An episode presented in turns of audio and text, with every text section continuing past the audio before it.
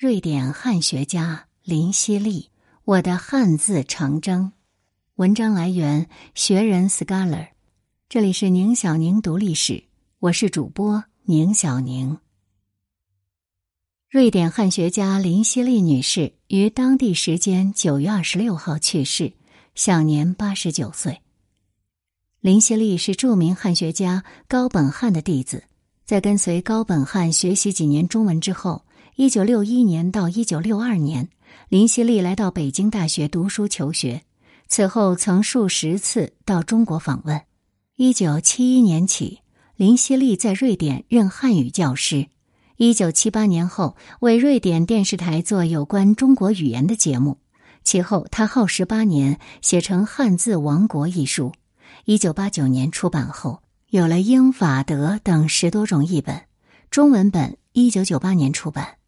钱其琛先生在一篇文章当中这样写道：“最近读到瑞典汉学家林希利写的《汉字王国》一书，他在引言中特别指出，从汉字的象形结构中去理解汉字的来龙去脉，就能从汉字的形象中悟得其意蕴，就能更加理解和记住汉字。他的见解很有道理。”汉字具有抽象性和形象性、哲理性和艺术性统一的重要特征，是最少争议的连接所有中国人的文化纽带和文化标志。二零一六年，为了让孩子们认识汉字的魅力，通过汉字追本溯源，去与古老的传统文化重新连接，活字文化将汉字王国重新编辑形成给孩子的汉字王国。这一年，林希利曾亲自来到中国，参加在北京举办的新书发布会，并且留下了珍贵的影像记录。以下文章：我的汉字长征，口述林希利，整理冯一斐。话说，一九五二年，我高中毕业之后的九年时间里，我在斯德哥尔摩大学学习不同的科目。艺术史、历史、语言学，瑞典实行免费的大学教育。如果你愿意，甚至可以做一辈子的大学生。后来我在希腊住了几年，在德国和意大利学习音乐，那是文艺复兴时期的鲁特琴。当我二十八岁时，才开始在斯德哥尔摩的一所高中安顿下来教历史。我喜欢教书，但又不甘心这么早就安定下来。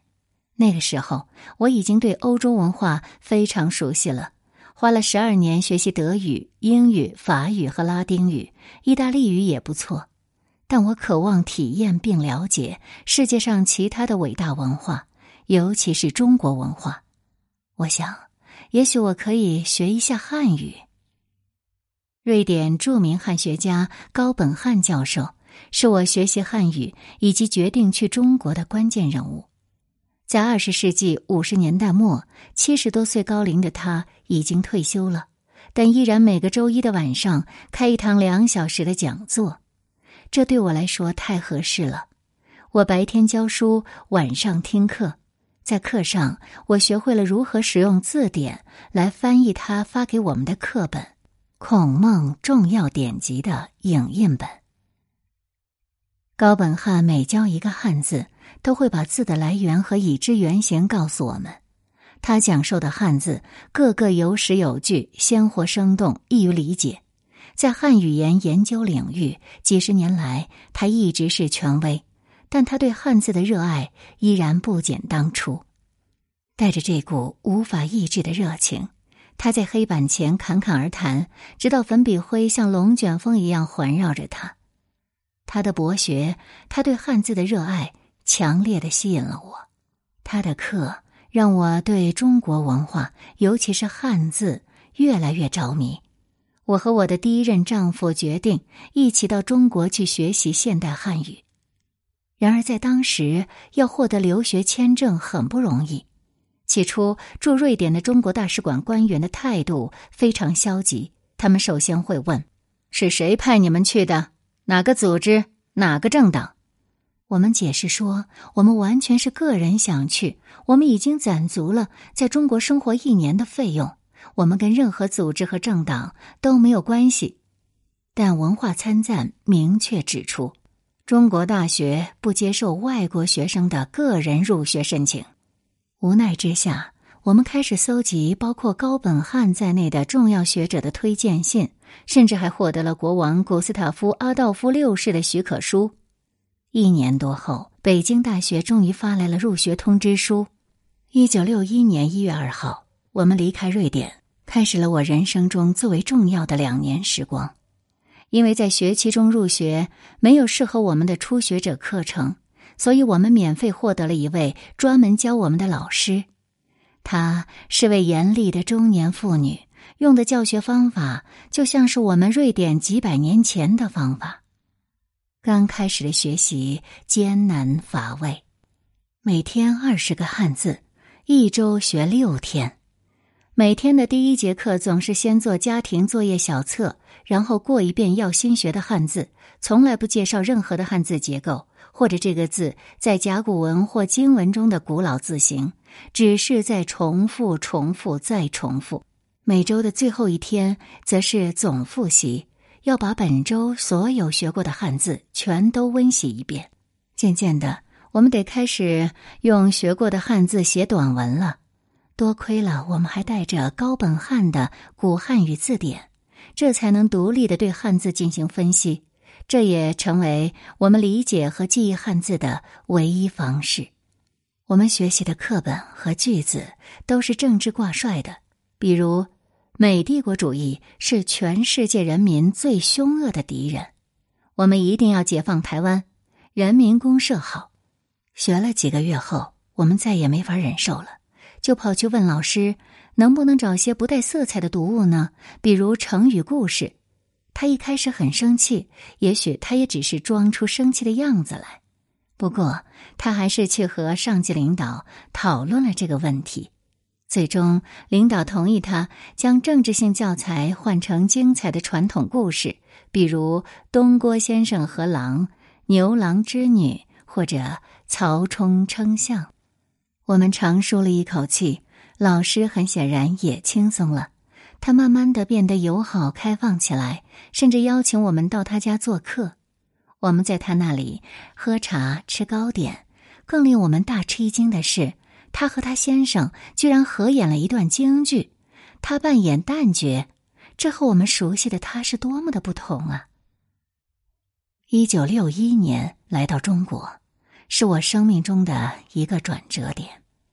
但那时我并没有意识到这一点。后来我回想起这两年，发现它就像是人体的黄金点，或者一幅中国的山水画，画在金丝绸绢上的墨笔画。我从来没认为在那段期间我所学习或者经历的会有什么用处。那时我开始怀着最浓厚的兴趣观察我周围的世界。每样东西，每一个细节都那么重要。作为一个外国人，我可能会发现一些中国人看不到的东西。我越是认真的观察，我就理解的越多，我对汉字的理解也越深。我在北京的第一个冬天，大跃进刚刚失败，随后一连几年食品很少，秋天连大白菜都很缺乏，每一片叶子都要捡起来。晒干使用。我们宿舍外的树刚刚落叶，有几周就挂满了白菜叶。我来自另一种文化，人们已经忘记晒干菜的方法，因此对这种景象是不可理解的。当春天来了，树木复苏了，长出了新的叶子，然后在树丛中、树枝上到处是人。平时在路上悠闲散步的大学生们不见了。他们像山羊一样采集树叶，我向老师抱怨道：“这是一种破坏行为，没有人能制止他们吗？他们在破坏树木。”我的老师平静的道：“你要知道，他们半个冬天都没有吃到任何绿色的东西了。”听了这话，我不再抱怨了。那个时候，我突然用另外的眼光来看待华北平原上的树木。它们是人类生命的一部分，而不是大自然的一部分。它们被过多的索取。人们无法想象自由的参天大树，那种形象一定很特别。而木字对我来说，没有任何叶子，只有干和枝，在冬天的天空下，树黑乎乎的站着，没有任何美感。这是一种单调但真实的形象。这个形象一直与我第一次看到中国的树与一个木字立着的形象相连。一九六一年的冬天和来年都是那样绝望的年份。这个国家发现自己处在真空之中，所有的一切都陷入停滞，人们吃不饱肚子，许多人就此消亡。这是我初来乍到时看到的中国，但在这个表象之下，古老的中国文化依然不屈不挠的残存着。除了学习汉语，我很幸运能在北京古琴协会这样的地方学习古琴。而且是这里唯一的一名学生。成立于一九五四年的这个协会很快就关闭了，但那里的环境和人改变了我的一生。那里的音乐学者和音乐家有着很深的文化造诣，他们对古琴音乐的诚挚热爱、无私奉献以及不懈努力让我印象深刻，让我心潮涌动。我想要学习他们。像他们那样生活，他们是我遇到的最不同寻常的博学者。无论我有什么样的问题，无论是关于汉字、诗歌、瓷器、哲学、建筑还是音乐，他们都能给我一个答案。这也是十年后，当我开始教授汉语时，我为什么会想给我的学生带来我在古琴协会所经历的东西的原因，因为。我想让他们从各个方面感受到中国文化的丰富，让汉字与中国古老辉煌的文化相依相衬。一九六二年的冬天，我因为个人原因不得不离开中国，因为我的丈夫已经受够了这里，而那时我对中国文化和音乐的理解才刚刚渐入佳境，还有那么多没有学习和体验的东西，这让我感觉很不舒服。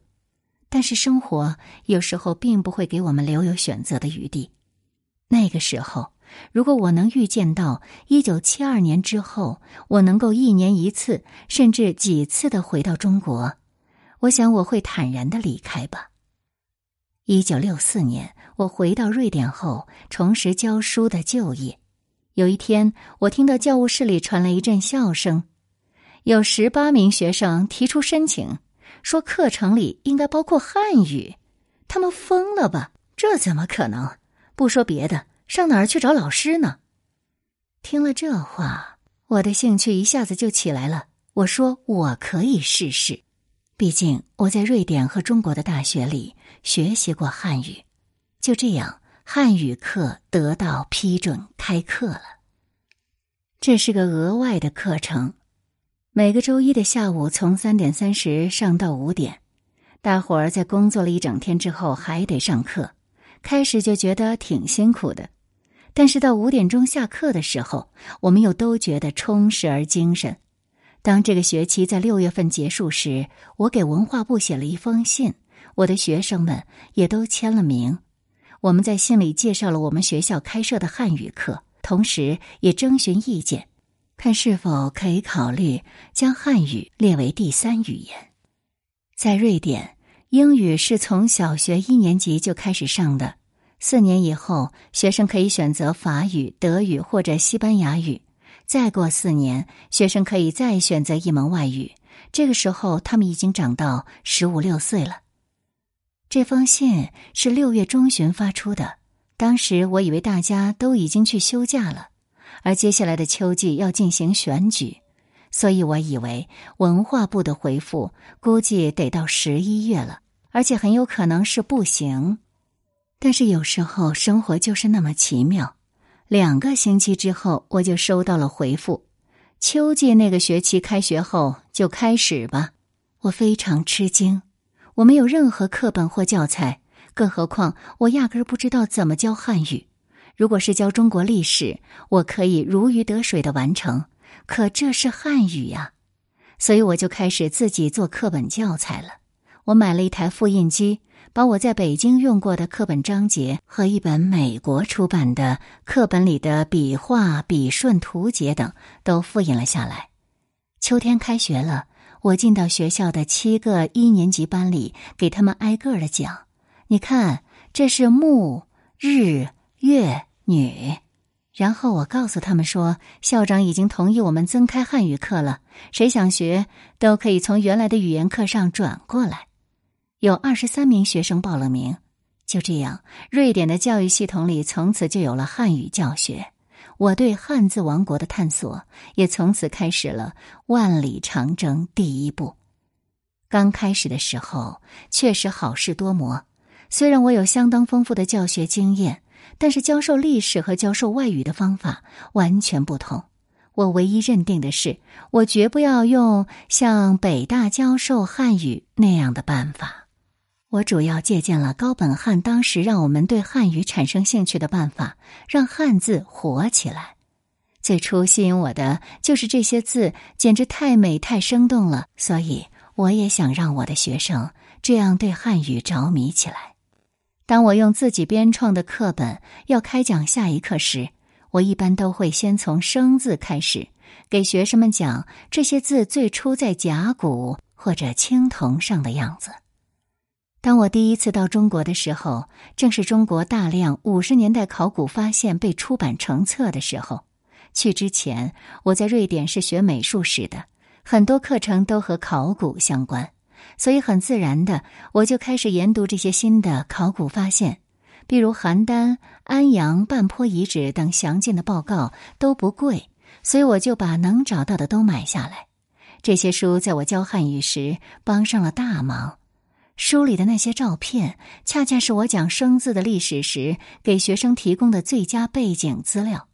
我在这些书里找到极其精细的图画和照片，来说明那些考古发现，而这些图片让人对一些汉字的形状来历一目了然。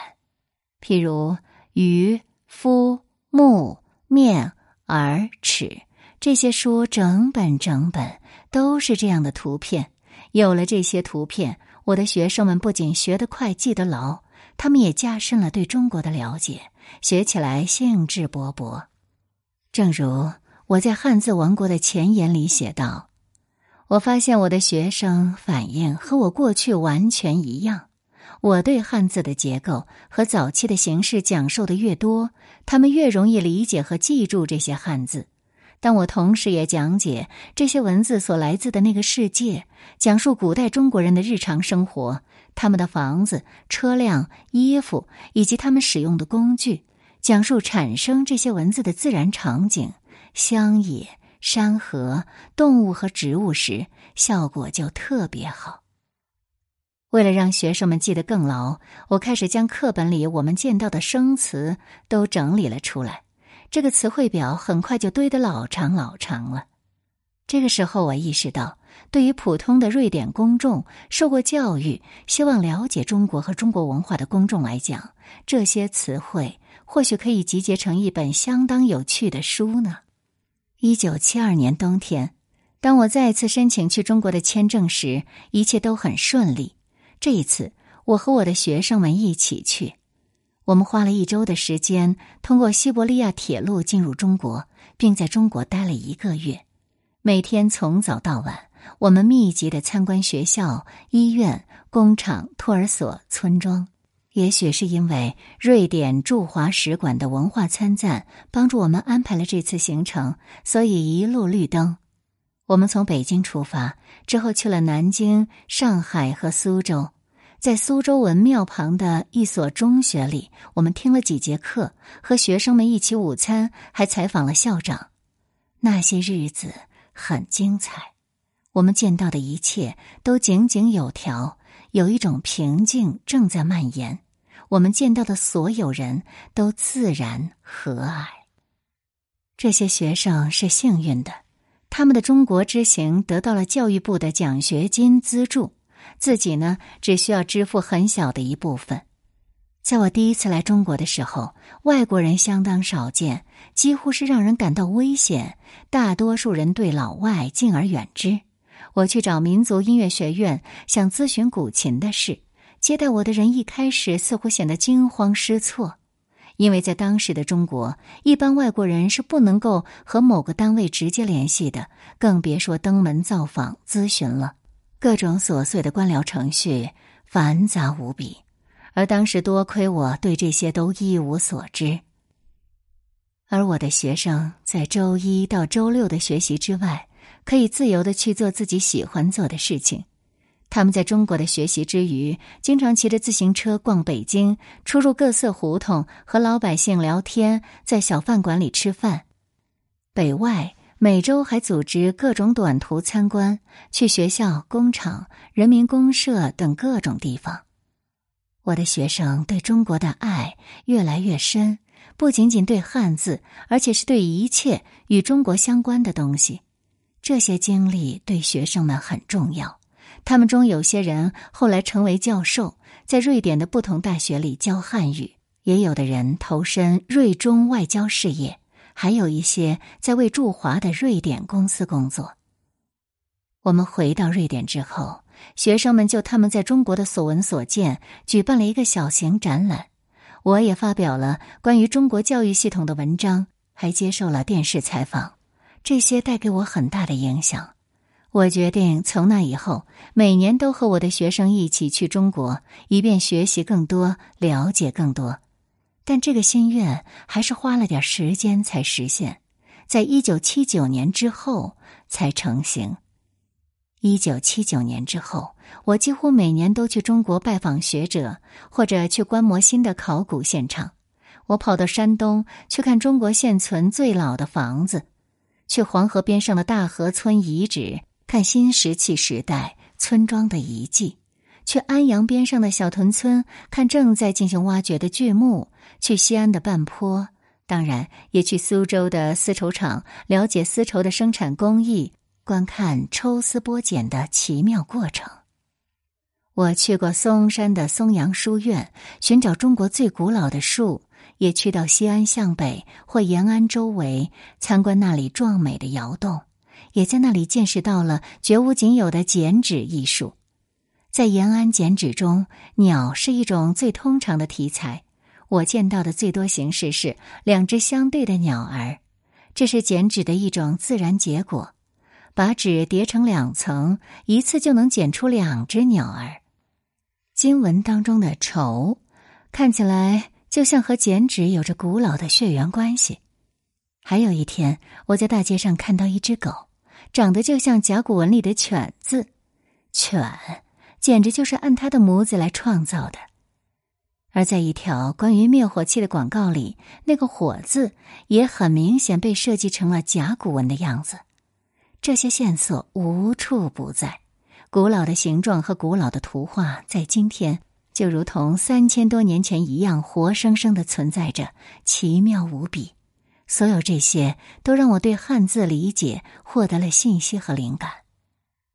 当我在开始动笔写《汉字王国》时，我本想写一本关于汉字象形起源的简明通俗的书，但是我很快就发现许多传统的解释已经过时了，大多是因为最近几十年的许多考古新发现还没有人从语言学的角度去修正。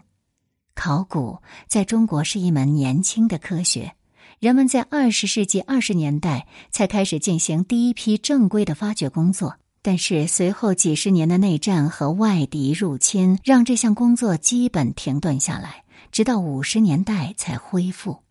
我对汉字的解释，是首次根据那个时候以来发现的大量考古资料来讨论汉字的核心部分。我找到了像夏奈。这样有着传奇色彩的考古学家来咨询甲骨文的不同方面，以及早期中国人类的问题。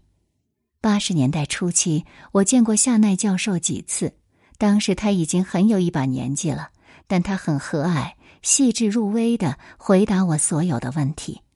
我问了他很多关于墙的问题。我参观过诸如长城、老北京的城墙、南京和西安的城墙，还有在郑州的一种特殊的墙，这正是他的研究领域。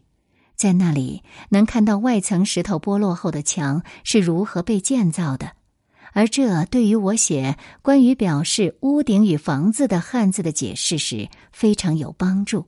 夏奈教授不仅让我了解了建筑本身，还帮助我了解了汉字的结构和来源。我还拜见了中国科学院的几位建筑史学者，就“宗”字进行探讨。“宗”字是由表示屋顶的宝盖头和表示预兆的“室”组成的。对于这个“是”，两横下面一个小，对这个字的解释不一样。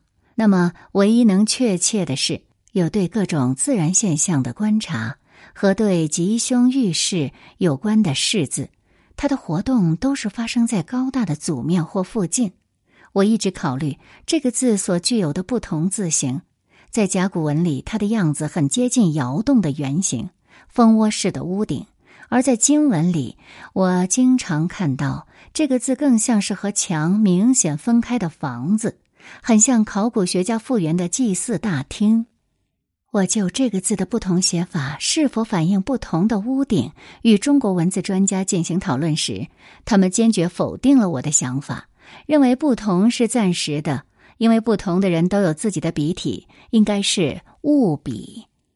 可是，一九八四年夏天，我在北京拜见的那几位建筑史学者，他们认为两种不同的房子样式并存了很久，但随着时间的流逝，半地穴式的房子越来越少。安阳牌房式的大房子越来越普遍，这种发展也表现在文字上，但是迄今为止还没有系统研究能说明这一点的材料。那我能相信谁说的呢？只有把这些观点都记录下来，留给读者去思考。当我拜见学者或者其他人时，无论是在博物馆。村庄、考古现场还是别的地方，我总是开门见山的表示我对汉字有莫大兴趣，说我试图写一本关于汉字的书，以此给我的瑞典同胞解释汉字的来龙去脉以及中国古老的文化。然后我再向他们提问。我这个不请自来，而且不知道从哪里冒出来的老外，刚开始让大家不免有些诧异，但大家对我都是礼遇有加。极其友善、耐心的回答我的问题，更会带着我多转一转，让我了解到许多我之前根本不懂的东西。没有人好像会因此感到不可思议，更多的是为我的这个兴趣感到高兴。二十世纪六十年代到七十年代的中国供给情况不太好，但是在七十年代后期和八十年代初期的博物馆里。考古挖掘现场以及很多其他场合下的人们再次润物细无声的活跃起来，变得乐意与那些对他们的工作以及老派的话题，比如汉字感兴趣的外国人见面交流。虽然在那个时候很少有人问津这样的兴趣或工作，他们依然对自己的工作充满骄傲，而我的出现更令他们欣喜，所以他们全力帮我。八十年代以后，西方的食品都在中国出现了。过去，我们西方的面包在中国从来没有，除了与外国人有关的少数人，可能偶尔有机会能够品尝到。那时，城市里有了在模具里烤的面包，公园里的食品摊像卖糖果一样，把它们卖给在寺庙和假山之间游玩的饥肠辘辘的游客，他们就直接吃。就像我们西方人吃一包炸土豆或爆米花一样，我常常看见人们在街上拿着一大块面包边走边吃。而现在你可能看不见那种场景了，但是三十年前，因为从来没有见过、没有尝过任何洋玩意儿，都是很吸引人的。当我开始研究汉字时，没有中国人，也没有其他外国人做着和我一样的工作。我也不认为会有那个可能，因为在上个世纪的许多地方，甚至至今，中国和西方学生学者专注于一到两门不同的科目，比如专攻艺术史、历史或者语言学等等，但却无法打破这些科目的边界。